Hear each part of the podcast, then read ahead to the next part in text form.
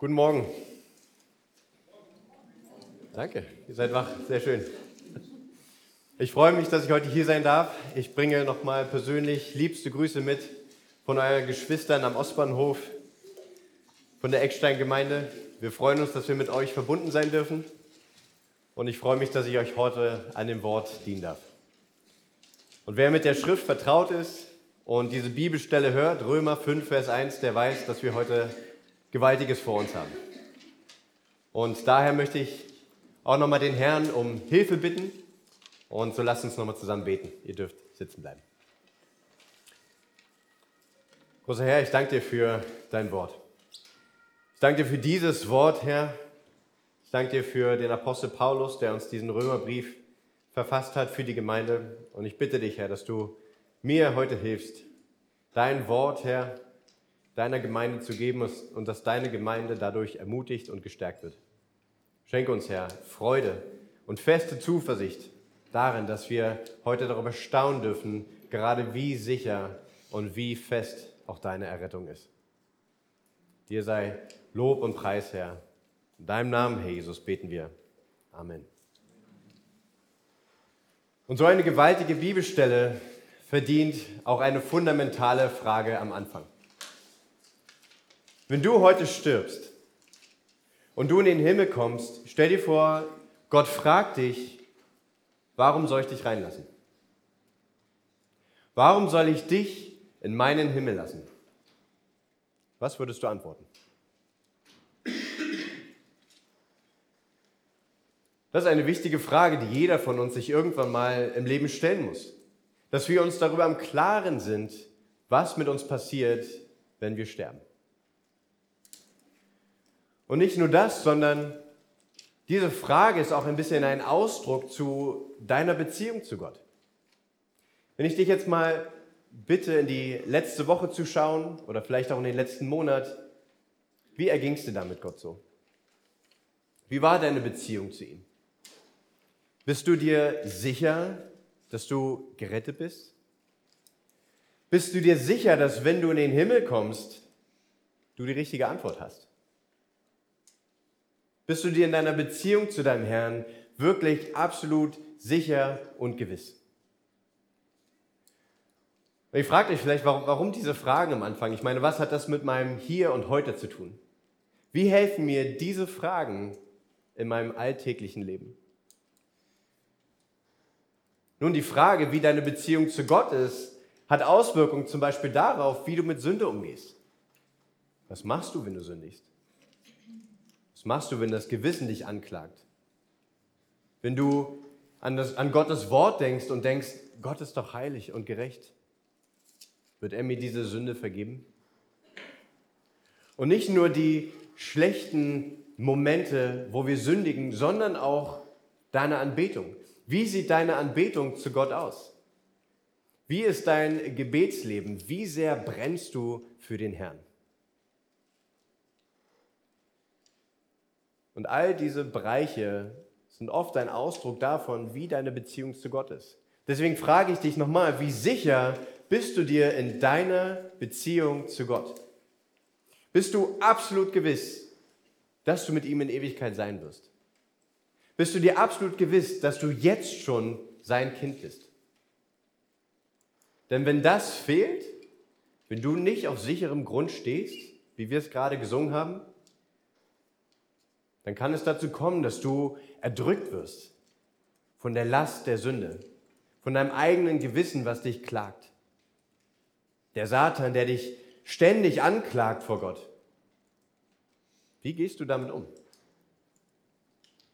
Und nicht nur gibt es diejenigen, die erdrückt werden von der Sünde, sondern wenn du Gott nicht kennst, wenn du seine Heiligkeit nicht kennst, dann gehst du vielleicht auch manchmal zu leichtfertig mit den Sünden um. Du nimmst die Sünden nicht als das, was sie sind, sondern wischst sie einfach weg und sagst, naja, schwamm drüber. Gott hat mir alles vergeben. Bist du dir sicher, dass das der richtige Weg ist, mit deinen Sünden umzugehen? Und die Frage, die sich jetzt für uns stellt und zu der wir heute kommen wollen, ist, wie kann ich denn sicher sein? Herr, bitte zeige mir aus deinem Wort, wie unsere Beziehung ist. Zeige mir, ob ich mir sicher sein kann oder nicht, dass ich in, den, in deinen Himmel eingehen werde. Und das sollte auch dazu dienen, dass deine Anbetung heute und für die nächste Woche und für den Rest deines Lebens befeuert wird. Und dass du Gott in deinem persönlichen Leben anbetest, zu ihm betest und das auch sichtbar wird an den Menschen um dich herum. Heute geht es an das Fundament deines Glaubens und damit auch an das Fundament deines ewigen Lebens. Und ich möchte, dass ihr heute seht, dass ihr heute begreift, dass, ihr, dass wir heute zusammen in diesem Text sehen dürfen, was für eine unglaubliche Voraussetzung wir haben, dass wir in Freude leben können. Dass wir ein tatsächliches, tiefes Gefühl von Freude in uns haben dürfen für das, was Gott uns gibt. Dass das uns Sicherheit und Festigkeit gibt, wenn wir sündigen und wenn wir anbeten und alles dazwischen. Und dazu gehen wir heute in diesen Text. Ich bitte euch schon mal aufzuschlagen, den Brief des Apostel Paulus an die Römer. Und dort möchte ich heute, dass wir zusammen, wenn wir hier reingehen, dass wir sehen und verstehen, was es bedeutet, gerechtfertigt zu sein. Was Gott für uns vorbereitet hat in dieser Rechtfertigung. Und dass wir auch sehen und verstehen, dass Christus allein, wie wir es auch eben gesungen haben, alles für uns bereits gemacht hat. Dass wir nicht anfangen zu denken, wir könnten noch irgendwas hinzutun. Dass wir nicht anfangen zu denken, wir hätten irgendeinen Teil gehabt in dieser Errettung. Und auch, dass ihr, wenn ihr an diese Stelle kommt, dass ihr immer wieder daran erinnert werdet, wie fundamental und tief und gravierend dieser Text ist. Dass ihr seht, was für eine Freude wir alle haben dürfen daran, was Gott für uns getan hat. Also nochmal, heute sehen wir absolute Gewissheit. Ich möchte, dass wenn ihr heute rausgeht, ihr fest steht in eurem Glauben. Dass es keine Zweifel in eurem Kopf gibt, dass ihr errettet seid und was passiert, wenn ihr zu Gott in den Himmel kommt. Und ich denke, dass wir absolute Freude und Festigkeit haben dürfen, weil Gott uns Frieden schenkt, weil er uns Zugang gebracht hat zu ihm und weil wir eine Hoffnung haben dürfen. Und deswegen werden wir heute sehen Dinge, die ihr mitnehmen könnt und verstehen könnt aus dem Text, dass wir in einem unerschütterlichen Frieden leben dürfen. Das heißt, ich möchte, dass du unerschütterlichen Frieden erlebst und dass du einen unerwarteten Zugang ergreifst. Dass du nicht einfach nur siehst oder verstehst, dass ich Zugang habe, sondern dass du diesen Zugang nutzt. Und wenn wir all das gesehen haben, möchte ich mit uns noch auf unseren unverkennbaren Herrn der Herrlichkeit schauen. Und dass, wenn wir das alles verstanden und gesehen haben, dass wir Jesus hochhalten und ihn preisen. Und wir haben heute eine große Aufgabe, weil in unserer Gemeinde machen wir eine Serie durch den Römerbrief. Und wir haben schon sehr viel erlebt in den Kapiteln 1 bis 4. Und deswegen eine hohe Erwartung heute an euch. Lasst uns noch mal kurz durch diese ersten Kapitel gehen und nur mal schauen, wo Paulus herkam und an welcher Stelle wir heute stehen. Fangt also an in Kapitel 1. Paulus grüßt die Gemeinde in Rom und dann geht man zu Vers 16. Vers 16 ist die, die Anfangsbotschaft, die Überschrift, könnte man sagen, über diesen Brief. Dort sagt er, denn ich schäme mich des Evangeliums von Christus nicht, denn es ist Gottes Kraft zur Errettung für jeden, der glaubt. Zuerst für den Juden und dann noch für den Griechen. Denn es wird darin geoffenbart, die Gerechtigkeit Gottes. Aus Glauben zum Glauben, wie geschrieben steht, der Gerechte wird aus Glauben leben. Der Römerbrief geht um das Evangelium. Der Römerbrief legt aus, was das Evangelium bedeutet. Kapitel 1 bis 11 gehen über die Theologie und die Inhalte des Evangeliums und 12 bis 16 zeigen uns dann, wie diese Theologie in unserem Leben wirklich aussieht. Und wir haben bei uns in der Gemeinde so ein bisschen das Bild gehabt, dass das ein Bergsteigen ist. Ja, wir gehen vom Tal, fangen wir an und gehen dann in große und herrliche Höhen. Und das erste Tal ist ziemlich tief und ziemlich dunkel. Wenn ihr mal schaut, gleich Vers 18. Ja, er bringt diese wunderbare Botschaft, das Evangelium offenbart die Gerechtigkeit Gottes. Denn, was wird noch geoffenbart? Die, der Zorn Gottes über alle Gottlosigkeit und Ungerechtigkeit der Menschen, welche die Wahrheit durch Ungerechtigkeit aufhalten. Und von 1, Vers 18 bis zu 3, Kapitel 20, lädt nun Paulus jede Menschengruppe, die es gibt, in den Gerichtssaal Gottes und spricht jeden schuldig. Schaut mal bitte 1, Vers 32. Da sagt er, obwohl sie Gottes Rechtsforderung erkennen, dass die, die so etwas tun, des Todes würdig sind, üben sie es nicht allein aus, sondern haben auch Wohlgefallen an denen, die es tun. Die erste Gruppe, die verurteilt wird, sind die, denen Sünde egal ist. Die leben es aus und die haben keine Scham davor und sie freuen sich auch daran, wenn andere darin leben. Und für sie heißt es schuldig. Dann 2 Vers 1, die nächste Gruppe. Darum bist du nicht zu entschuldigen, und Mensch, wer du auch seist, der du richtest.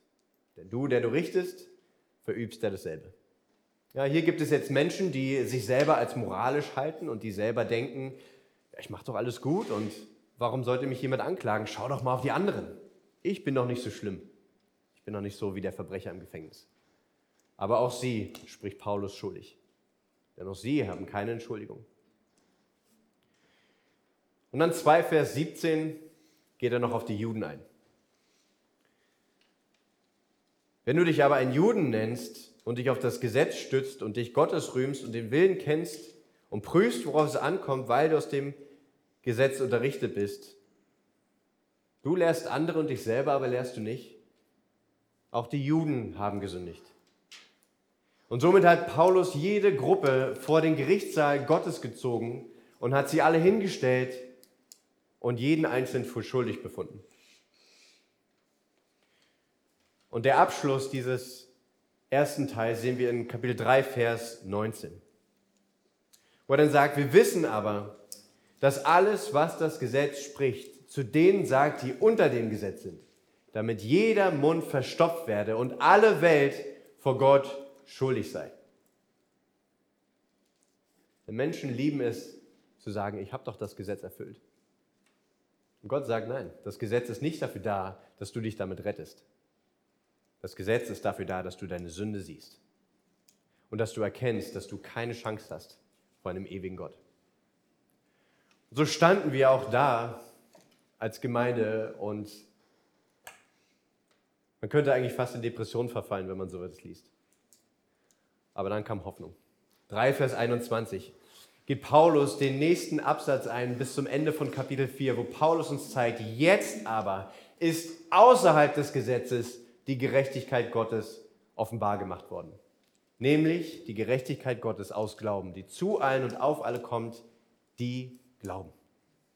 Nicht die, die das Gesetz erfüllen oder die danach streben, sondern alle die, die glauben.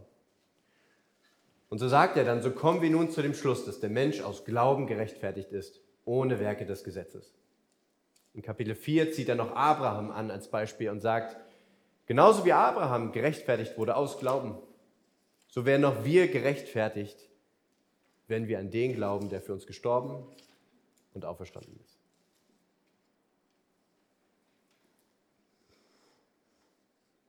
Und so wie die ersten vier Kapitel der ganzen Welt galten, jedem Menschen zu zeigen, Du bist schuldig und der einzige Weg, den du hast, gerettet zu werden, ist, wenn du zu diesem Kreuz kommst. Und wenn du glaubst an den, der für dich gestorben und auferstanden ist. Und so kommen wir nun zu dem heutigen Text. Und das Ganze, was Paulus mitgebracht hat, wiegt nochmal auf, wenn wir diesen Abschnitt lesen. Und um die ganze Idee von Paulus festzuhalten, lasst uns nicht nur die ersten zwei Verse lesen, Lass uns die Verse 1 bis 11 lesen. Aus Römer Kapitel 5. Da wir nun gerechtfertigt worden sind aus Glauben, so haben wir Frieden mit Gott durch unseren Herrn Jesus Christus, durch den wir im Glauben auch Zugang erhalten haben zu der Gnade, in der wir stehen. Und wir rühmen uns aufgrund der Hoffnung der Herrlichkeit Gottes. Nicht allein aber das, sondern wir rühmen uns auch in unseren Bedrängnissen, da wir wissen, dass die Bedrängnis Ausharren bewirkt. Das Ausharren aber Bewährung, die Bewährung aber Hoffnung, die Hoffnung aber lässt nicht zuschanden werden, denn die Liebe Gottes ist ausgegossen in unsere Herzen durch den Heiligen Geist, der uns gegeben worden ist. Denn Christus ist, als wir noch kraftlos waren, zur rechten Zeit für Gottlose gestorben. Ein Stück, wo kaum jemand für einen Gerechten, für einen Wohltäter entschließt sich vielleicht jemand zu sterben. Gott aber beweist seine Liebe zu uns darin, dass Christus für uns gestorben ist, als wir noch Sünder waren. Wie viel mehr nun, da wir jetzt durch sein Blut gerechtfertigt sind, werden wir durch ihn vom Zorn gerettet werden. Denn wenn wir als Feinde waren, mit Gott versöhnt worden durch den Tod seines Sohnes, so werden wir vielmehr, da wir versöhnt sind, durch sein Leben gerettet werden. Nicht allein aber das, sondern wir rühmen uns auch Gottes durch unseren Herrn Jesus Christus, durch den wir jetzt die Versöhnung empfangen haben. Was waren die ersten Worte? Da wir nun aus Glauben gerechtfertigt sind. Das ist das Erste, was wir beobachten müssen, dass so wie die Kapitel 1 bis 4 der ganzen Welt galten, um der ganzen Welt zu zeigen, du bist schuldig, so macht Paulus jetzt ein bisschen einen Cut und richtet sich an eine andere Adressatengruppe. Er richtet sich an Gläubige. Er richtet sich an diejenigen, die an Christus glauben, die aus Glauben gerechtfertigt worden sind.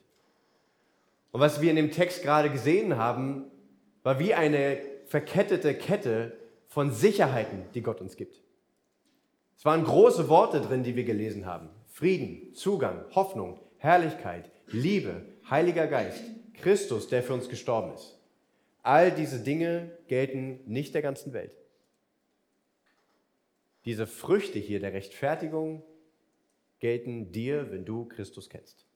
Wenn Christus dein Herr und Heiland ist, dann ist das für dich, was wir heute Morgen sehen.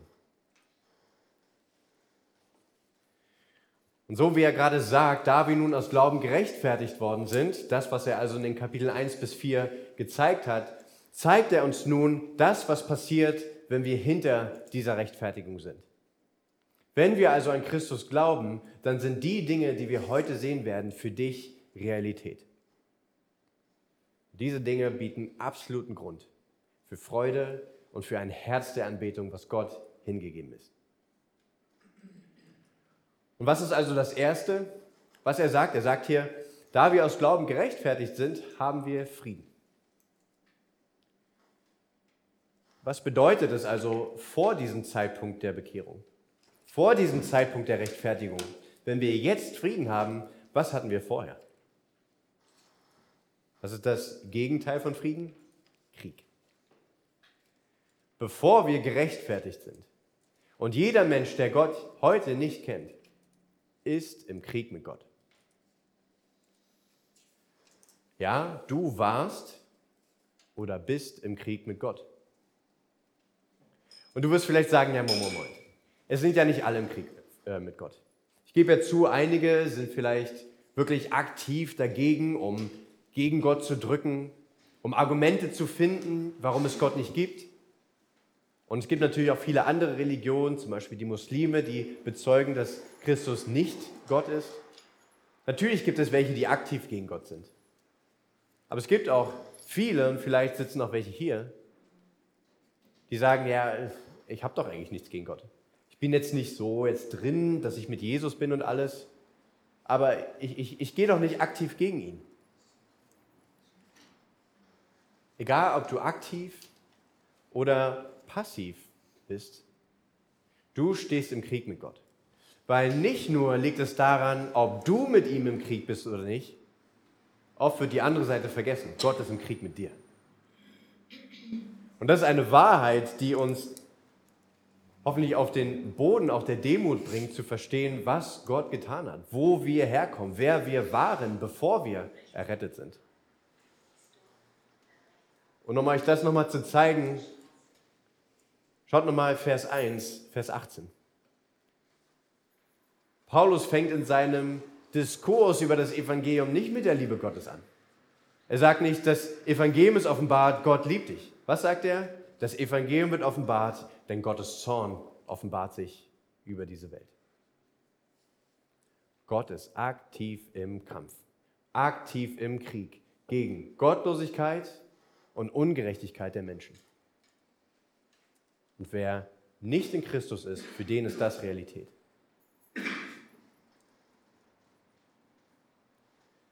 Und um das nochmal deutlicher zu zeigen, lasst mich mal zu Johannes 3 gehen. Ihr könnt zuhören. Johannes 3, wenn wir dieses Kapitel hören, denken wir oft, ah, Vers 16. Denn so sehr hat Gott die Welt geliebt. Richtig. Aber lasst mich mal vorlesen, Vers 36. Hört gut zu. Wer an den Sohn glaubt, hat ewiges Leben. Amen. Wer aber dem Sohn nicht gehorcht, wird das Leben nicht sehen, sondern der Zorn Gottes bleibt auf ihm. Es ist nicht mal so, dass wenn wir oder wenn die, die an den Sohn nicht glauben, sterben, dass dann der Zorn zu ihnen kommt, sondern der Zorn Gottes ist über jedem, der Gott nicht kennt. Und für uns, die wir gerettet sind, war das Realität. Paulus sagt in Epheser 2, Vers 3, unter diesen hatten auch wir einst alle unseren Verkehr in den Begierden unseres Fleisches, indem wir den Willen des Fleisches und der Gedanken taten und von Natur Kinder des Zorns waren, wie auch die anderen. Das ist, wo wir herkommen. Wenn wir, wenn du keinen Frieden mit Gott hast, bist du im Krieg mit Gott. Und die Kanonen seines Zorns sind ausgerichtet auf dich und sie warten nur auf den Moment, wo du stirbst, um auf dich ausgegossen zu werden. Alle Kanonen abzufeuern, den geballten Zorn Gottes, der schon über dir liegt, auszugießen. Wer die Predigt kennt von Jonathan Edwards, Sünder in den Händen eines zornigen Gottes, der weiß um diese Stelle in 5. Mose, wo er sagt, es braucht nur den Moment, wo der Fuß wankt und sie fallen und der Zorn Gottes sich auslädt. Und mit diesem Anfangsgedanken, wenn wir über Frieden nachdenken, dass wir erstmal denken, wo kommen wir überhaupt her, kommt auch eine gewisse Last mit. Krieg bringt immer eine gewisse Last mit sich. Wir haben in unserem letzten Jahrhundert viele Kriege gehabt und zwei bedeutende große, den Ersten und Zweiten Weltkrieg. Harry Patch war ein Soldat, ein britischer Soldat, der gekämpft hat an den Fronten. Und er war dort in diesen Schützengräben, es war kalt und es hat geregnet. Und ich kann mir nicht vorstellen, wie man in einer solchen Kriegssituation ruhig schlafen kann. Ja, wir haben nicht diese schönen sonnigen Gefühle von mir geht's immer gut, sondern es ist Krieg. Ich weiß nicht, ob ich morgen überleben werde. Ich weiß nicht, ob ich überhaupt was zu essen kriege. Und stellt euch vor, wenn ihr da wärt und wenn ihr in diesem kalten Schützengraben sitzt und auf einmal wird es ausgerufen, Friede! Der Krieg ist vorbei. Du kannst nach Hause.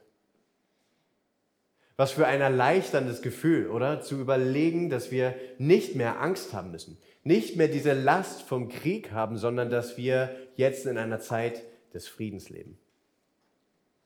Und das ist dieser Moment, den wir hier sehen in Kapitel 5, Vers 1, da wir nun aus Glauben gerechtfertigt sind. Das ist der Moment, wo Friede ausgerufen wird für jeden, der im Krieg mit Gott war. Und die Waffen werden niedergelegt. Und vieles von dem, was uns bedrückt und belastet hat, ist nun vorbei. Und schaut nochmal in diesen ersten Absatz hier, wo er sagt, da wir nun aus Glauben gerechtfertigt worden, lass mich dich nochmal fragen, nur um es nochmal deutlich zu machen. Wie kam diese Rechtfertigung zu dir? Bist du derjenige, der losgerannt ist, der alle Räder in Bewegung gesetzt hat, um diese Rechtfertigung zu bringen? Wir sind gerechtfertigt worden. Die Schlachter übersetzt es leider nicht so schön. In der Elberfelder ist es deutlich. Was hier steht, ist ein Passiv. Du wurdest gerechtfertigt. Gott war der Aktive. Du hast nichts dazu beigetragen, außer vielleicht deine Sünde, die gesühnt werden musste. Da könnt ihr euch vielleicht auch noch mit aufschreiben, Kapitel 3, Vers 25. wo es so deutlich wird, dass Gott der Aktive war. Er hat gesagt, ihn, Christus, hat Gott zum Sühnopfer bestimmt. Gott hat diesen Plan gemacht. Gott hat diesen Plan durchgezogen. Gott hat diese Rechtfertigung für dich vollbracht. Du bist gerechtfertigt worden. Er hat alles getan. Und erinnert euch auch an die Worte unseres Herrn am Kreuz. Es ist alles vollbracht. Es ist fertig. Also nicht nur, dass es passiv war, sondern wir sind auch gerechtfertigt worden in der Vergangenheit. Alles, was wir jetzt also heute sehen, ist andauernde Realität für jeden, der in Christus ist. Rechtfertigung, die in der Vergangenheit geschehen ist, die heute noch Realität ist.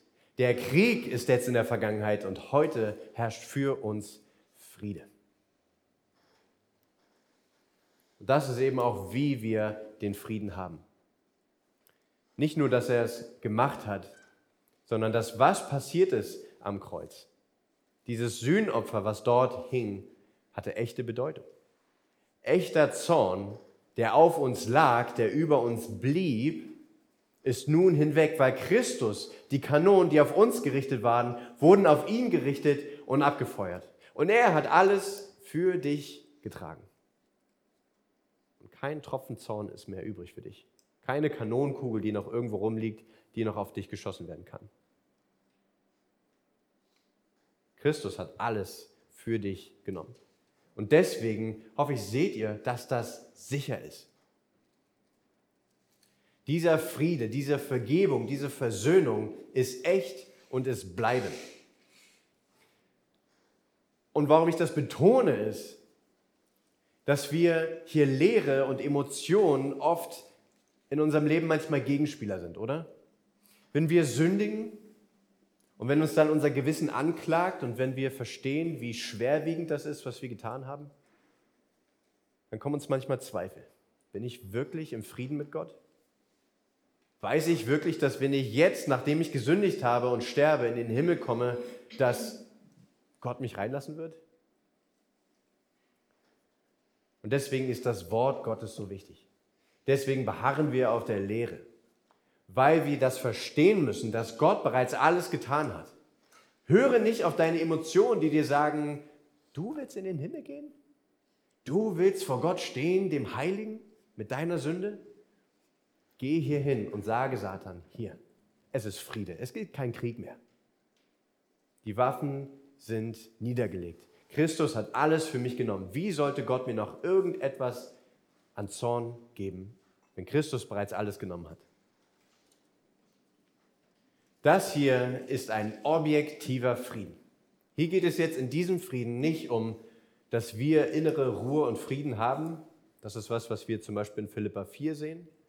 Das hier ist ein objektiver Frieden, den Paulus uns hier beschreibt. Christus hat alles genommen, alles ist auf ihn ausgegossen, für dich ist nichts mehr übrig, jetzt ist Friede. Dieser Friede kann weder von dir noch von Gott gebrochen werden, wenn Christus wirklich für dich gestorben ist. Und wenn wir so einen Frieden erlebt haben, frage ich dich, bist du ein Friedensstifter? Wenn Gott so gnädig war, uns diesen Frieden zu schenken, mit uns Frieden zu schließen, sind wir bereit, auch mit anderen Frieden zu schließen. Sind wir bereit, dass wenn andere gegen uns kämpfen, auch diese Dinge an das Kreuz zu geben? Streben wir danach, Frieden zu haben? Und deswegen sei dir sicher, bitte, dieser Friede ist echt. Wenn Christus für dich gestorben ist, wenn du gerechtfertigt worden bist, wenn du glaubst, dass Jesus gestorben und für dich auferstanden ist, herrscht Friede. Und was für Menschen macht es aus uns? Was für eine Freude können wir morgens den Tag begegnen, wenn wir wissen, ja, ich bin Sünder, ja, ich tue diese Dinge, aber ich weiß, wer alles für mich getragen hat. Und was für ein Herz der Anbetung, dann dem gegenüber zu singen, wenn Friede mit Gott. Das ist der Frieden, den Gott uns schenkt. Aber Gott, wie Gott eben ist, hört da nicht auf. Er geht noch einen Schritt weiter. Was lesen wir? Da wir nun gerechtfertigt worden sind aus Glauben, so haben wir Frieden mit Gott durch unseren Herrn Jesus Christus. Und was kriegen wir noch?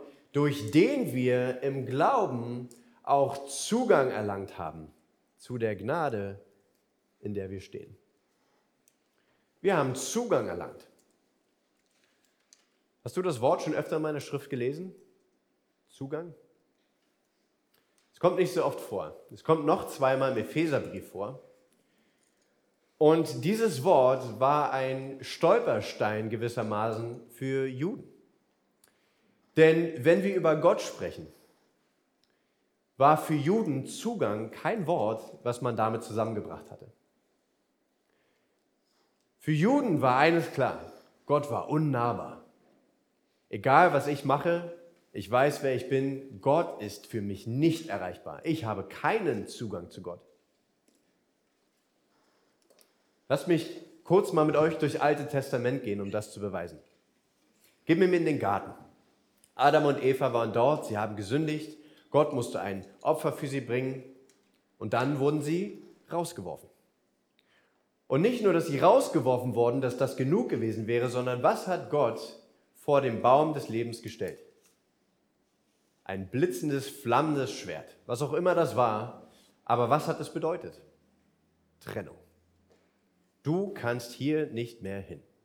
Aufgrund dem, was der Mensch getan hat, ist jetzt Trennung dort. Und dann kommen wir auch in der Geschichte Israels zum Berg Horeb in 2. Mose 19. Und Gott sagt zu Mose, ich will zu euch kommen. Ich will zu meinem Volk kommen. Und jetzt denkt ihr, oh, das klingt doch alles nach Zusammensein und schöner Gemeinschaft und gutem Essen. Aber lasst mich mal lesen, wie, was das bedeutete für das Volk Israel.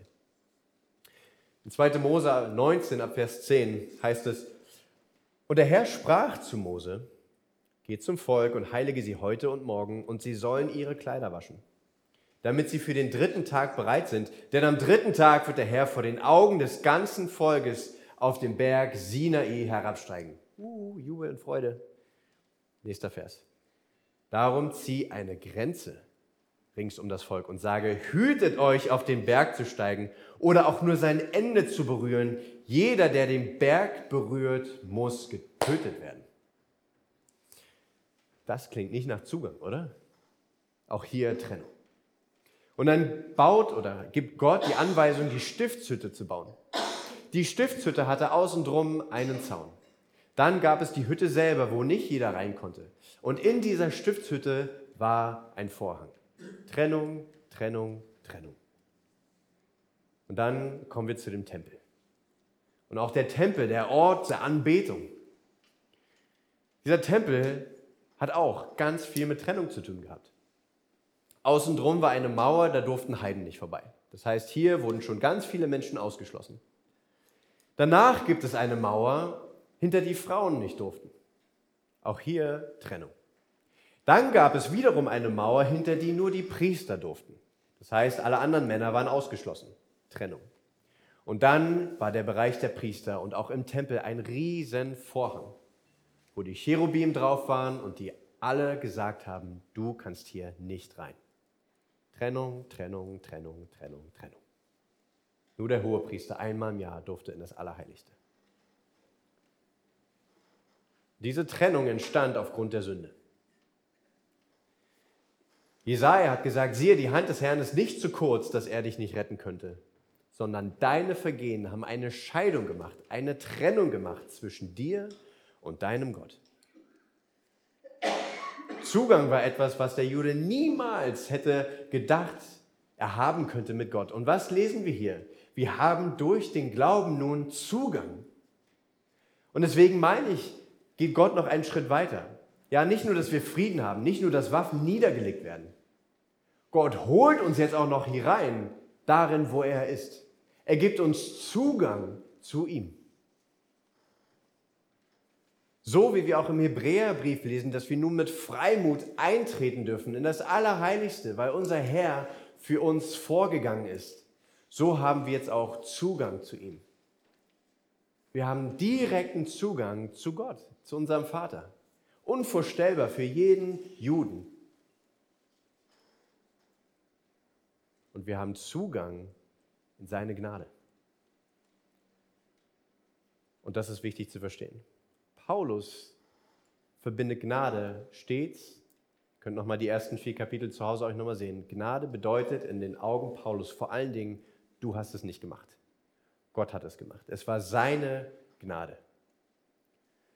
Und deswegen musst du dir nie Sorgen machen, ob dieser Zugang jemals verloren werde. Denn es liegt nicht an dir. Es liegt an Gottes Werken. Es ist in einer Art und Weise Werksgerechtigkeit, nicht unsere, sondern Christi Werk ist absolut vollkommen. Und weil Christus vollkommen war, deswegen haben wir diesen Zugang. Und deswegen betont Paulus das nochmal, dass wir Zugang haben zur Gnade. Und was sagt Paulus über diese Gnade? Schaut nochmal in den Text. Das ist Gnade, in der wir stehen. Das ist nicht Gnade, in der wir schwimmen und in der wir hoffen, dass wir gerettet werden, sondern es ist Gnade, in der wir feststehen. In der du morgens aufstehst und in der du sagst, ich weiß, dass ich ein Kind Gottes bin. Und ich weiß, dass ich gerettet werde, nicht weil ich mich zusammengerissen habe, nicht weil ich das Tolle gemacht habe, sondern weil Christus alles getan hat, weil er perfekt und vollkommen war. Deswegen kann ich heute mit Freude dem Herrn gegenübertreten. Deswegen kann ich mit Freude sein Wort öffnen und muss mich nicht mehr schämen oder verstecken. Denn ich habe Zugang. Stell dir vor, es ist wie, dass Gott nach diesem Frieden dir eine Zugangskarte gibt. Ja, einige haben vielleicht auf Arbeit so eine Karte, wo sie irgendwas ranhalten müssen an ein Terminal, dass sie Zugang haben in ein Gebäude. Also in diesem gigantischen Krieg, in dem du warst mit Gott, hat Gott nicht einfach nur gesagt, okay, Waffen ruhen lassen, sondern er gibt dir eine Karte. Und er sagt, hier, du hast Zugang. Die Schatzkammer der Segnungen Gottes stehen dir offen. Ich habe meinen Sohn für dich gegeben. Ich habe alles, was ich habe, was mir lieb und teuer war, habe ich dir gegeben. Wie sollte ich dir nicht alles andere geben? Du brauchst Weisheit, du bekommst sie. Du hast Sorgen und Angst und brauchst meinen Frieden, du hast ihn.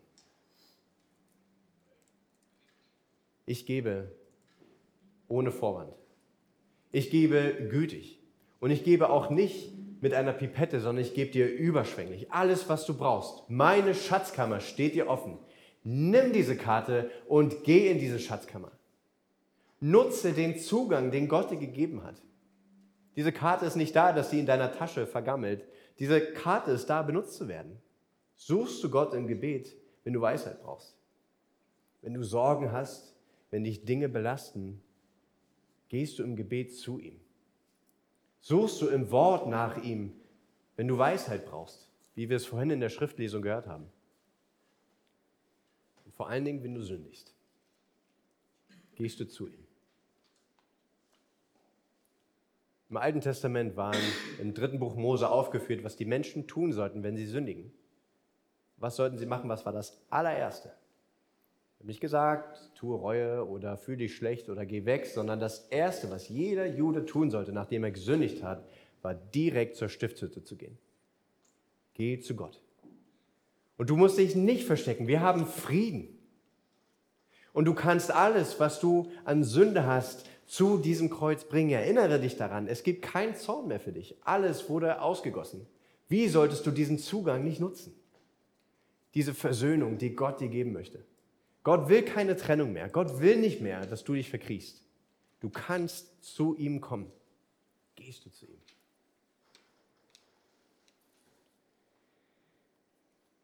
Nicht nur, dass wir Frieden und Zugang haben, sondern wir dürfen auf einmal auch auf Herrlichkeit schauen. Und auch Herrlichkeit war eine Sache, wenn ein Jude an Gottes Herrlichkeit gedacht hat, stand nicht größte Freude im Vordergrund. Wenn ein Jude die Herrlichkeit Gottes gehört hat, war Ehrfurcht und auch Furcht und Angst bezeichnende Emotionen, die hervorkamen. Also nicht nur, dass wir unerschütterlichen Frieden erleben dürfen und dass wir einen unerwarteten Zugang nur nutzen können, sondern wir dürfen auch anbeten und erheben unseren unverkennbaren Herrn der Herrlichkeit. Lass uns nochmal in den Text schauen.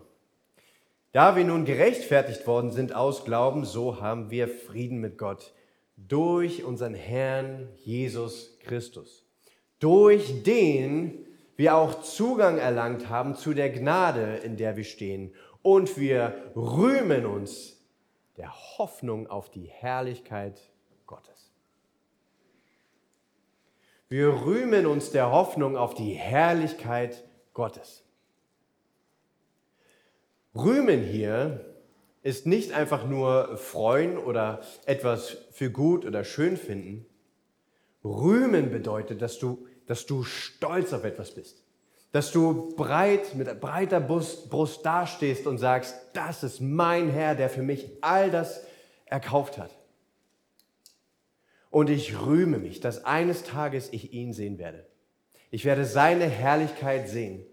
Und das treibt mich an. Darauf bin ich stolz. Darüber rühme ich mich. Und diese Herrlichkeit, die im Alten Testament vor allen Dingen Angst und Schrecken verbreitet hat, erinnert euch an die Blitze auf dem Berg. Auf einmal ist diese Herrlichkeit etwas, wonach wir uns sehen. Eine Herrlichkeit, auf die wir uns freuen. Eine Herrlichkeit, zu der wir hingehen und schauen und sie sehen wollen.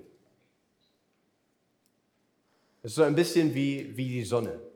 Ja, wenn man zu nah an die Sonne rankommt und keinen Schutz hat, dann fliegt man rein und ist einfach weg. Und verzehrendes Feuer wird Gott auch genannt. Aber nun sind wir in Christus. Und nun ist die Sonne nichts mehr, was wir verbrennen oder wo, wodurch wir verbrennen, sondern wir freuen uns an dem Licht, das es uns schenkt. Wir freuen uns an der Wärme, die die Sonne uns spendet. Und wir leben nun in einer Harmonie und Gemeinschaft mit Gott, die wir uns nie hätten vorstellen können. Wir rühmen uns der Hoffnung auf die Herrlichkeit Gottes, eines Tages Gott sehen zu dürfen. Und bitte verkennt nicht das Wort Hoffnung hier. Paulus meint nicht so, wie wir manchmal auf gutes Wetter hoffen, sondern Hoffnung für Paulus war absolute Gewissheit. Eine feste Zuversicht und Hoffnung. Nichts in diesem Text hier meint schwanken. Ja, wir stehen fest, wir haben eine feste Gewissheit und eine feste Hoffnung, auf die wir unser Leben bauen. Gott will, dass du absolutes feststehst in deinem Glauben. Kein Zweifel, kein Schwanken, feste Freude und Zuversicht. Und durch wen haben wir das alles? Wer war es, der uns all das gebracht hat? Wer war es? Was sagt der Text? Zweimal sagt es das, dass wir Frieden haben durch unseren Herrn Jesus Christus, durch den wir auch Zugang erlangt haben und durch den wir nun Hoffnung haben durch den die Liebe Gottes ausgegossen ist in unser Herzen, durch den wir Versöhnung haben, durch den wir feststehen. Und Paulus sagt nicht einfach nur durch Jesus, er benutzt den größten Titel, den er sich ausdenken kann. Durch unseren Herrn Jesus Christus. Jesus war einerseits der Christus, er war der Gesalbte. Aber der, von dem wir vorhin gelesen haben, in 3,25, dass er das Sühneopfer war, was bestimmt wurde. Das war sein Auftrag.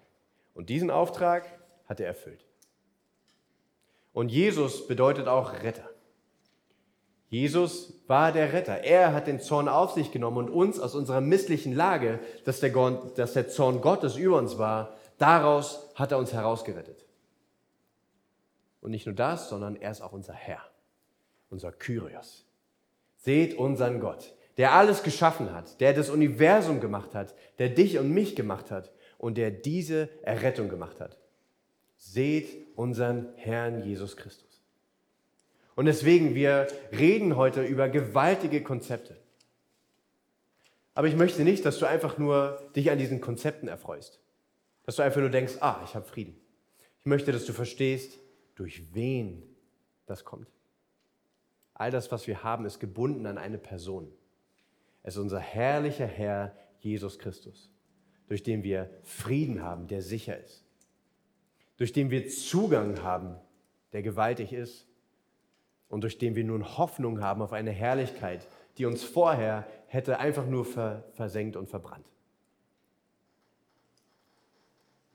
rühmst du dich dieses gewaltigen Rettungswerkes, dieser Rettung, die unser Herr Jesus Christus vollbracht hat. Rühmen wir uns dessen.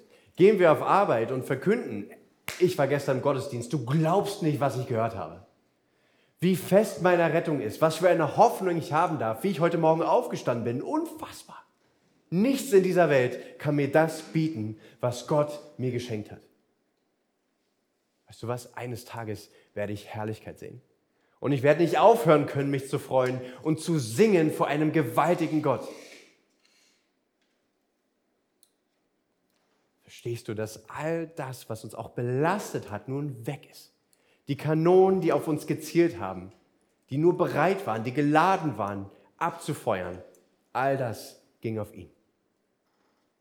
Für dich ist kein Zorn mehr übrig. Nichts, was du tun kannst, weder hohes noch tiefes, wie Paulus sagt in Kapitel 8. Weder Tod noch Leben, weder Engel noch Fürstentümer noch Gewalten. Weder Gegenwärtiges noch Zukünftiges. Nichts kann mich trennen von der Liebe Gottes, die in Christus Jesus ist, in ihm. Ist er wirklich dein Herr? Folgst du ihm? Bist du gehorsam? Gehst du zu ihm und liest die Marschbefehle, die du jetzt hast von deinem Herrn? Ich kann dich nur ermutigen. Schau nochmal in diese Verse und, und, und schau und seh, wie gewaltig das ist, was wir hier haben. Und erlebe diesen unerschütterlichen Frieden. Lebe darin. Und diesen unerwarteten Zugang, der nie hätte sein können, den hat Christus uns gebracht. Ergreife ihn. Gehe im Gebet zu ihm. Morgens, wenn du deine Bibel aufschlagst, schlägst, lese sie. Bediene dich an den Segnungen, die Gott dir gibt. An Weisheit, an Einsicht, an Vergebung. Und in deinem Leben schreibe Jesus Christus oder der Herr Jesus Christus auf dein Banner und rühme dich dessen, dass du unter dieser Flagge stehst.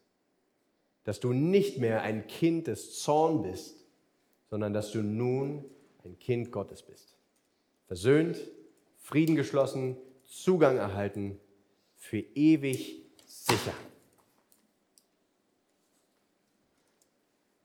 Ich hoffe, du gehst hier raus heute mit Freude und mit fester Zuversicht, dass diese Beziehung, die du mit Gott jetzt hast, dir niemand nehmen wird. Nichts wird dich trennen können. Nichts wird dich mehr auseinanderreißen vor diesem Gott. Und wenn du jemand bist, der auf dieser Skala von dem, wie wir mit Sünde umgehen, auf der einen Seite fällst und oft erdrückt wirst von einem geplagten Gewissen, dann will ich, dass du zu diesem Kreuz gehst. Und dass du verstehst, dass du gerechtfertigt worden bist. Nicht du. Christus hat alles getan. Du kannst nichts hinzutun und nichts wegnehmen von dem, was Jesus für dich bereitet hat. Dann erfährst du echte Buße, echte Vergebung. Und wenn du weißt, dass Frieden ist, dass Zugang ist, dass feste Beziehung ist, dann lebst du daraus. Und dein Dienst für den Herrn wird ein echter Dienst, angefeuert von der Herrlichkeit Gottes. Und wenn du auf der anderen Seite der Skala bist und Sünde oft nicht als so gravierend siehst, wie sie eigentlich ist, und leichtfertig mit diesen Dingen umgehst, dann will ich auch, dass du die Herrlichkeit Gottes dir nochmal vor Augen führst. Auch im Alten Testament siehst, wie gewaltig dieser Gott ist. Und dass auch du zu diesem Kreuz gehst und den souveränen Herrn siehst und was es gekostet hat, dir diesen Frieden zu bringen. Und dass wenn du verstehst, was dieser Friede für dich bedeutet und was es gekostet hat, diesen Frieden zu bringen, dass auch du echte Buße und Vergebung erlebst und dienst mit einem Herzen voller Hingabe und angetrieben von Gottes Herrlichkeit. Und dass dann unser Leben voll ist, voller Anbetung und voller Dank unserem herrlichen Herrn und Gott, unserem Herrn und Retter Jesus Christus. Und für jeden von uns können wir auf jeden Fall mitnehmen, was für eine unfassbare Botschaft Gott uns gibt. Ich möchte, dass ihr versteht, dass das einzigartig ist auf der Welt. Ein Muslim zum Beispiel ist sich in seinem Leben nie sicher, ob er gerettet wird. Er kann alle fünf Säulen des Islam sein Leben lang halten. Und er wird immer sagen, wenn man gefragt wird, gehst du in den Himmel, wird er sagen, Inshallah, Gott weiß. Vielleicht wird er mir gnädig sein, vielleicht auch nicht. Das ist nicht, wo Gott uns stehen lässt. Gott will, dass du absolut sicher bist, dass wenn du in den Himmel gehst und er dich fragt, warum soll ich dich reinlassen, dass du die richtige Antwort hast. Denn wenn du anfängst zu antworten und sagst, weil ich, darfst du draußen stehen bleiben. Die Antwort auf die Frage, warum soll ich dich reinlassen, beginnt mit, weil er. Weil Christus. Weil durch Christus habe ich Frieden mit dir. Ich habe Zugang, ich habe Vergebung. Aller Zorn ist weg. Alle Kanonen wurden auf ihn abgefeuert. Es bleibt kein Zorn mehr für mich. Ich darf eintreten. Und das ist, was der Hebräerschreiber meint mit Freimut. Wir dürfen hierauf bauen. Das ist unser Ruhm, dass wir in den Himmel eintreten werden dürfen. Und das ist so eine unfassbare Botschaft, die wir an unserem Arbeitsplatz und in unserer Nachbarschaft und in unserer Familie verbreiten dürfen und erzählen dürfen und zeigen dürfen. Es ist echter Friede hier. Echter, lebendiger Friede, Zugang zu dem, der dich gemacht hat. Ist das nicht unfassbar? Ist das nicht gewaltig?